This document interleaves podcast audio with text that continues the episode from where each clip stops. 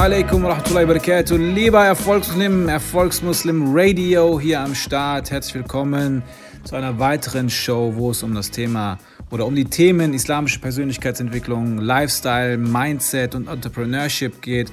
Ich hatte neulich ein krasses, krasses Erlebnis. Äh, jemand hat mich zu Hause besucht und der hat einfach mein, das war so mind-blowing, was wir da, was ich da für eine Erkenntnis hatte. Es ging um die Erkenntnis, dass der Mensch erschaffen worden ist mit einer inneren Diskrepanz, mit einem inneren Kampf, nämlich der Kampf zwischen Ruh, also der Seele und dem Nefs unserer Begierde. Und dieser innere Kampf, oder dadurch, dass in unserer DNA der innere Kampf schon verankert ist, werden wir es nie schaffen, Weltfrieden herzustellen, weil wir quasi oder unsere DNA mit einem Kampf schon ähm, erschaffen worden ist. Und welche Gedanken ich dazu hatte und was ich darüber überhaupt denke oder was ich daraus ergeben hat, das habe ich einfach mal in einem spontanen Podcast im Auto festgehalten. Ich saß im Auto, kam vom Sport und dachte mir, das muss ich jetzt aufzeichnen und das möchte ich jetzt geben. Also springen wir direkt mal in den Podcast rein und äh, hör dir einfach mal an, was ich da für Gedankengänge hatte. Bis gleich.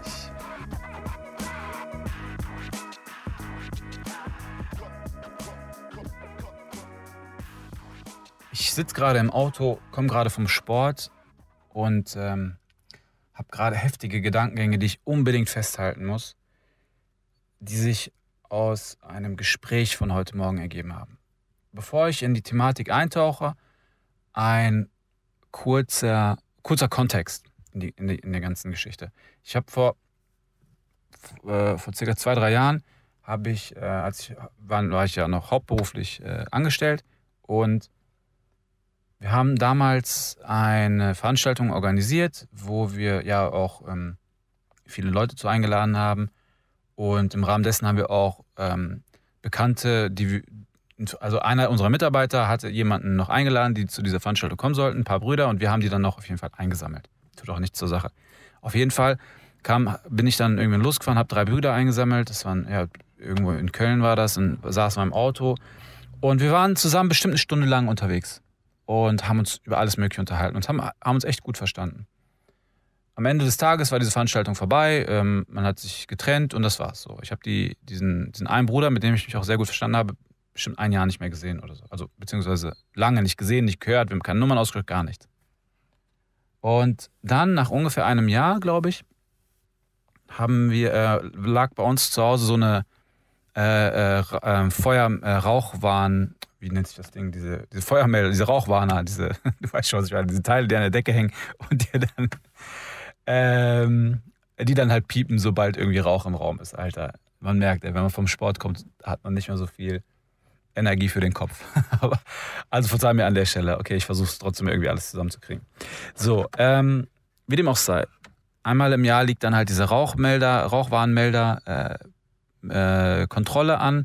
Und es klingelt bei uns und der Typ kommt rein, misst die Dinger, ähm, macht irgendwelche anderen Sachen noch und wir kommen so ins Gespräch. Und ich habe gesehen, er hat irgendwie so dunkle Haare, also irgendwie so orientalisch angehaucht. Und äh, wir kamen dann so ein bisschen ins Gespräch und dann, wie das halt so ist, so eins führt zum anderen, ja, woher kommen Sie aus Bosnien, woher kommen Sie? Marokko, ah, okay, Muslim, ja, Alhamdulillah, dann habe ich auf seinem Namen gesehen, äh, auf seinem Namensschild halt so einen arabischen Namen gesehen, ah, und dann irgendwann wurde aus diesem, können Sie hin und her, assalamu alaikum, achi, habibi und so, äh, aber halt alles auf einer sehr professionellen Ebene, alles super. Äh. Und dann fing es halt an, woher kommen Sie? Ja, ich komme da und daher. Ah, ich habe da einen Freund, ja, einen Bekannten, kennen Sie den und den? Ja, den kenne ich. Woher kennen Sie den? Ja, so und so. Der hat uns mal auf eine Veranstaltung mitgenommen.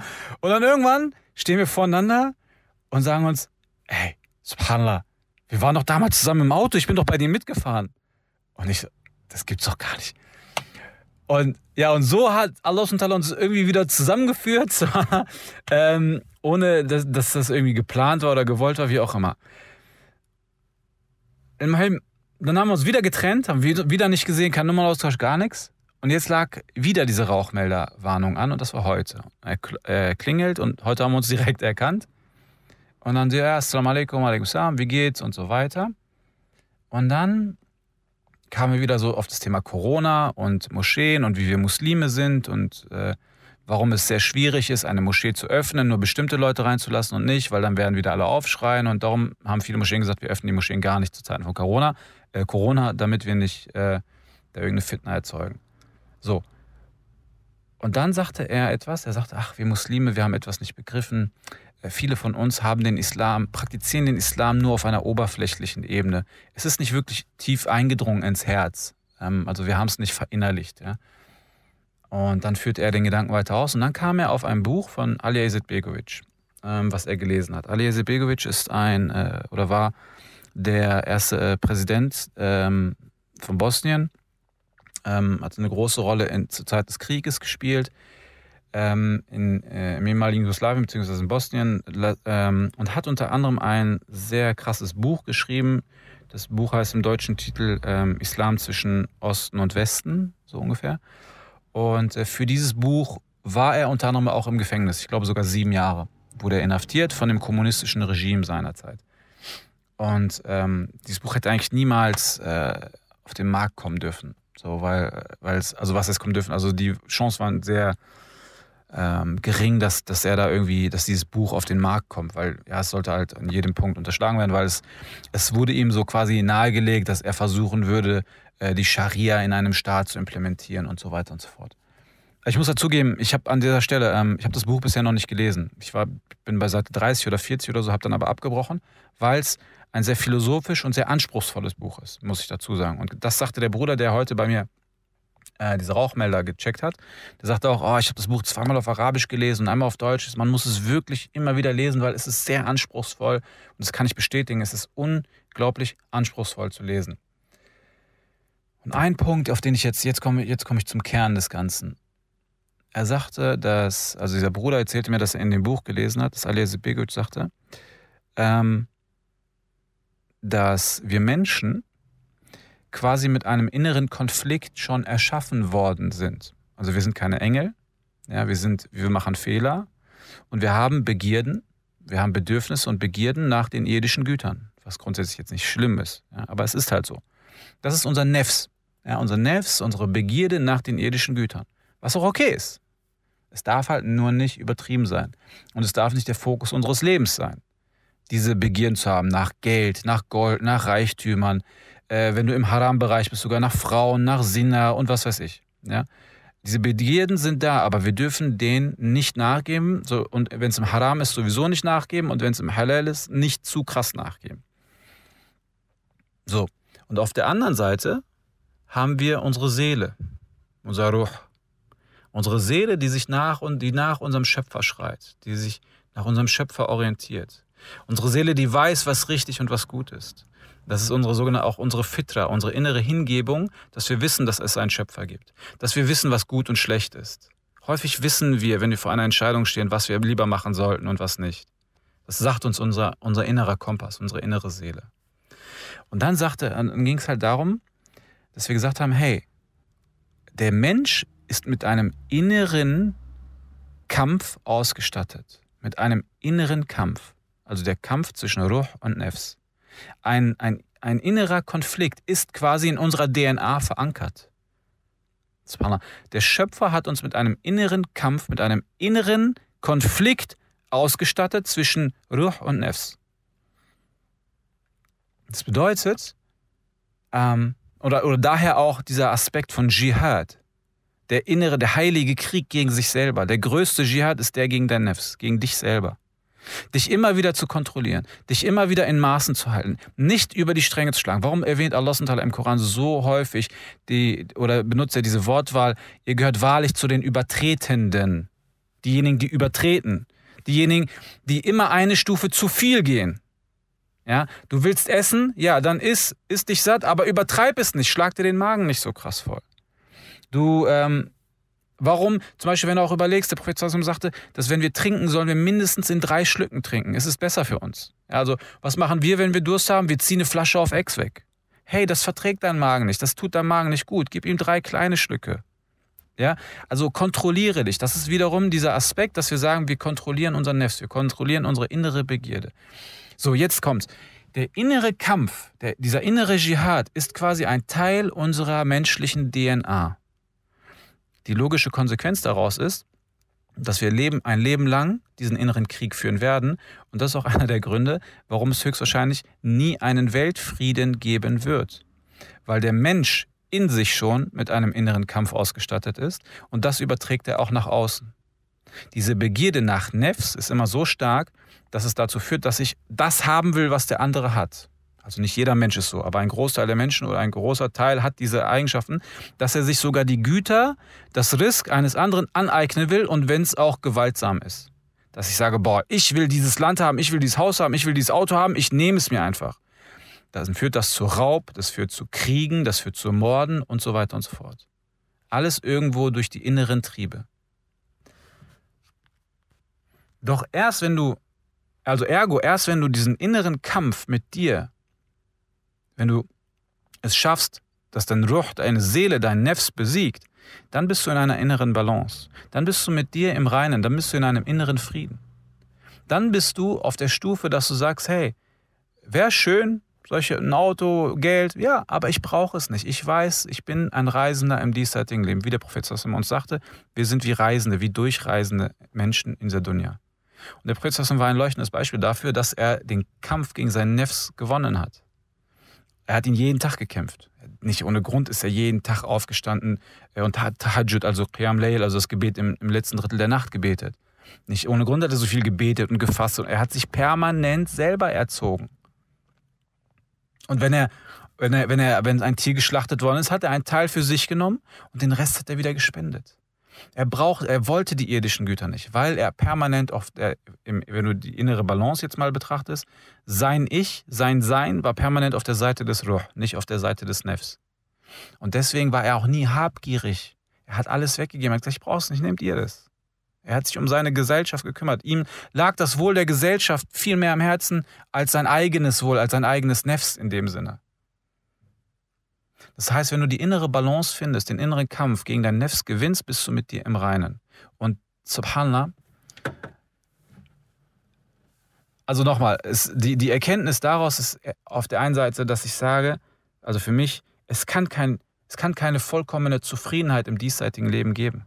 Die wird es nicht geben, weil wir die nicht in der Lage sind, unser Nefs so stark zu besiegen. Sehr wenige Menschen können das so, sagen wir es mal so. Sehr wenige Menschen schaffen es, wirklich ihr inneres Nefs absolut zu besiegen und absolut nur in ihrem, auf ihrer Ebene zu sein. Und weil das der Großteil der Menschen nicht kann, bin ich mir sicher, es wird niemals einen Weltfrieden geben können. Das heißt nicht, dass wir nicht danach streben sollten. Verstehe mich nicht falsch. Jeder von uns sollte nach dem Guten streben. Alleine schon aufgrund der Tatsache, dass wir die Belohnung bei unserem Schöpfer für diese Bemühung bekommen. Ja, das, das nicht falsch verstehen. Wir sollten und müssen danach streben, anderen Menschen, äh, beziehungsweise genau das ist ja der Aspekt. Wenn ich auf der Seite des Ruh bin, dann will ich doch, dass es anderen Menschen besser geht. Dann will ich doch eben, dann verzichte ich auf mein Ego, auf mein Nefs, auf meine Bedürfnisse, auf meine Gier und sage, ich will, dass es anderen Menschen gut geht. Und genau deswegen strebe ich nach dem Weltfrieden. Aber das Paradoxe daran ist, ich bin mir sicher, es wird niemals diesen Weltfrieden geben. Das heißt aber nochmal nicht, dass wir nicht danach streben sollten. Aber dieser Weltfrieden kann nicht ähm, entstehen, weil der Großteil der Menschen eben auf ihrer inneren Ebene immer diesen Krieg gegen das Nefs oder der großer Teil wird den Krieg, den Kampf gegen das Nefs verlieren. Richtig fatal und richtig schrecklich wird es, jetzt kommen wir nämlich zu einer ganz krassen Sache, wenn die Menschen einen inneren Krieg lediglich und nur auf der Ebene des Nefs führen. Subhanallah. Also stell dir zwei Punkte vor. Stell dir mal vor, rechts ist zum Beispiel Ruh, links ist Nefs. Jetzt, hast, jetzt stehst du in der Mitte, du kämpfst zwischen Ruh und Nefs. Du willst auf die Seite des Ruh, aber das Nefs, also die, die Begierde, zieht dich immer wieder zurück. Und wenn du jetzt aber komplett auf der linken Seite des Nefs bist und dort auf einer Ebene kämpfst, wo zwei Begierden sich gegenseitig ausschaukeln. Das heißt, du, dann bist du in der absoluten Dunkelheit dann kämpfst du auf der absoluten Ebene der Begierde. Dann bist du auch nicht mehr weit weg von einem Zustand. Ich würde, ja, also ein Tier ist sogar noch nicht mal auf diesem Zustand, würde ich sagen. Es ist schon, es ist schon abartig eigentlich, wenn du, wenn zwei Begierden umeinander ringen. Ich nehme nehm dir ein Beispiel. Stell dir vor, du hast die Begierde, äh, einen durchtrainierten Körper zu haben und viel Geld zu haben, um zum Beispiel ähm, einen Status zu erlangen, um Autos zu haben, um Menschen herablassen zu, zu, also herablassen zu behandeln. Du willst einen guten Körper und viel Geld haben, um viel Alkohol kaufen zu können, um Sina zu begehen und einfach um schlechte Dinge zu tun. Stell dir vor, also du willst zum Beispiel Geld und einen krassen Körper und Ruhm und Status haben, um viel Haram zu begehen. Doch auf der anderen Seite hast du das Bedürfnis, permanent auf dem Sofa zu liegen, Chips und Schokolade zu essen und den ganzen Tag nur irgendwelche Filme zu gucken. Und, das, und, und diese Begierde hast du auch. Jetzt kämpft die eine Begierde, welche ähm, harte Arbeit erfordert, zum Beispiel ein, einen krassen Körper zu haben, viel Geld zu verdienen, um letztendlich dann die ganzen Haram-Sachen zu machen. Ja? Diese Begierde, die harte Arbeit erfordert, kämpft gegen die andere Begierde, die keine Arbeit erfordert, nämlich sich auf die Couch zu legen und Chips und nichts zu tun und den ganzen Tag Fernsehen zu gucken, ist eine Begierde, die sehr, sehr leicht umzusetzen ist, während die andere Begierde sehr schwer umzusetzen ist. Und jetzt, jetzt befindest du dich in einem Zwiespalt zwischen zwei Begierden, die beide nicht gut sind. Du befindest dich in einer absoluten Dunkelheit, auf einer absolut schwarzen Ebene. Beide Ebenen, beide Begierden führen dich oder bringen dich nicht weiter im Leben und im Jenseits sowieso nicht. Aber du kämpfst auf beiden Ebenen. Das heißt, du drehst dich eigentlich im Kreis, du kommst nicht raus. Und jetzt, jetzt kommt was Krasses. Das ist genau das, was mir in meinem Leben passiert ist. Wenn du dann aber aus irgendeinem Grund, aus irgendeinem Ereignis, weil der Schöpfer dir jemanden schickt oder dich irgendwas sehen, hören oder fühlen lässt oder dir ein Ereignis zukommen lässt, wie auch immer, wenn du aus irgendeinem Grund aus diesem Kreislauf ausbrichst und dann jetzt aus dieser, von dieser Ebene der Begierde auf die Ebene des Ruh wechselst, indem du auf einmal erkennst, dass du dich in der Dunkelheit befunden hast und du sagst, ich will nicht mehr in der Dunkelheit sein, ich will kein Haram mehr begehen, ich will kein Alkohol, ich will nicht dies, ich will nicht das, ich will nicht jenes und du gehst rüber in die, auf die Ebene des Ruh und sagst, ich will beten, ich will fasten, ich will mir Wissen aneignen, weil der Prophet Muhammad das gesagt hat. Ich will Menschen helfen, weil ich weiß, ich, krieg, ich, ich ähm, Punkte bei meinem Schöpfer durch diese Taten. Wenn du dich auf die Ebene des Ruh begibst, wird dir automatisch auch Allah subhanahu wa ta'ala die anderen Sachen, nach denen du gestrebt hast, die du aber nicht bekommen hast, automatisch ermöglichen. Also nur ein Beispiel, ein blödes Beispiel. Als ich damals äh, noch so jünger war und dann immer in Diskus gegangen bin, hatte ich immer das Problem, ich hatte kein Geld, um in Diskus zu kommen, also um zum Beispiel viel Geld auszugeben in der Disco. Ich kam in Diskothek nicht rein, weil ich die Türsteher nicht kannte und so weiter. Als ich Abstand von den Dingen genommen habe und dann angefangen habe zu beten, wen habe ich in den Moscheen kennengelernt? Die Türsteher. Aber jetzt wollte ich, jetzt kommt das Schöne, jetzt wollte ich diese Sachen nicht mehr. Allah Ta'ala gibt dir dann diese Sachen und sagt, hier, bitteschön, kannst haben, wenn du willst, aber jetzt ist es eine Prüfung für dich. Und jetzt erkennen wir, hey, das sind Dinge, die will ich gar nicht. Du hast auf einmal eine Abneigung dagegen. Natürlich öffnet auch Allah hat mir dann auch viele Dinge gegeben, nach denen ich damals schon gestrebt habe, aber die hat er mir jetzt ermöglicht. Und dann auf zum Beispiel äh, Selbstverwirklichung, ähm, äh, äh Geld natürlich, berufliche äh, Erfolge und so weiter. Auch das ermöglicht sich, weil ich mich auf der Seite des Roch befunden habe. Weil ich jetzt die Instrumente von Allah subhanahu wa ta'ala nutze und genau diese mich nämlich zu diesem Erfolg auch, auch für irdische Dinge führen.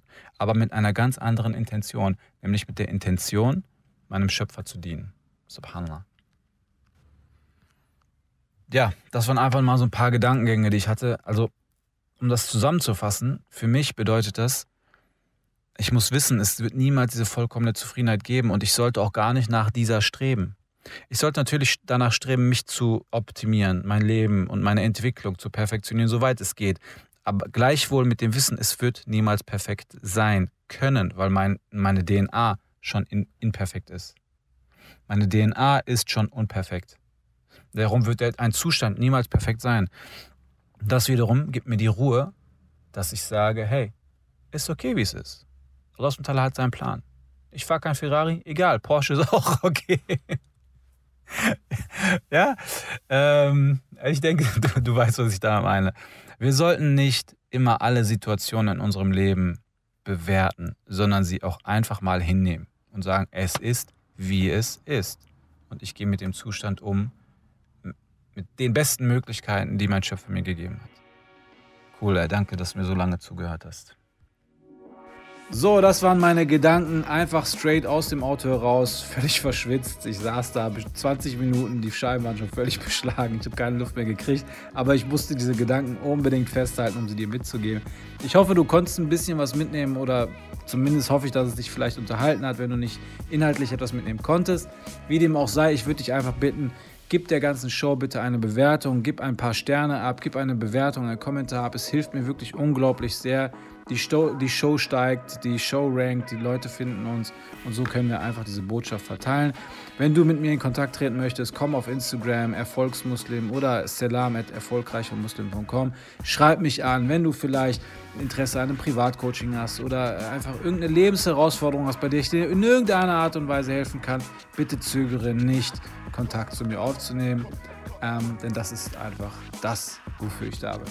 So, jetzt wird ein Schuh draus. In diesem Sinne, das Allerbeste für dich. Assalamu alaikum wa rahmatullahi wa barakatuh. Dein Bruder Rauf von Erfolgsmuslim.